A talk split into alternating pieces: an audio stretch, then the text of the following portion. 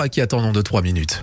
La fin de l'année scolaire, ça approche. Il est déjà temps de préparer la suivante. Notre prof Nissart nos alertes. Ouais, Patrice Arnaudot, tiens, vous nous avez rejoint. Bonjour Patrice. Bonjour Quentin, Radio Entouille. Alors se préparer pour l'année prochaine, c'est ce que font euh, depuis des semaines hein, déjà les, les, écoles bilingues franco-nissart de la ville de Nice.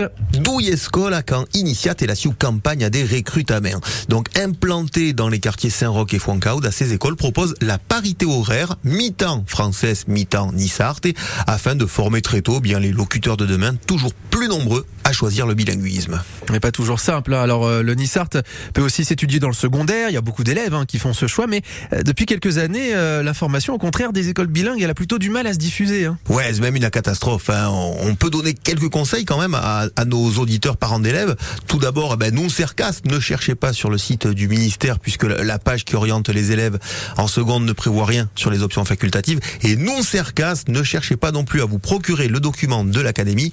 N'hésitez plus. Directement, tiens.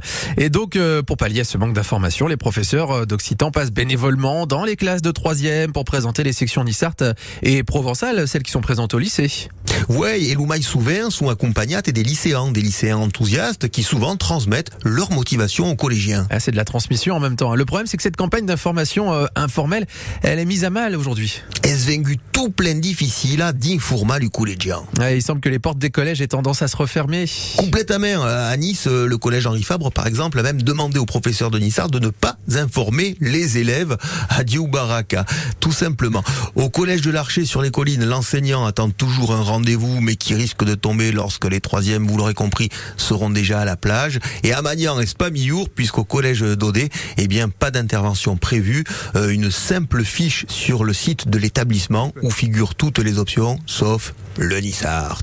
Et cette désinformation risque de freiner en fait la dynamique du Nissart euh, en, en ah lycée. Ben c'est sûr, ben ouais.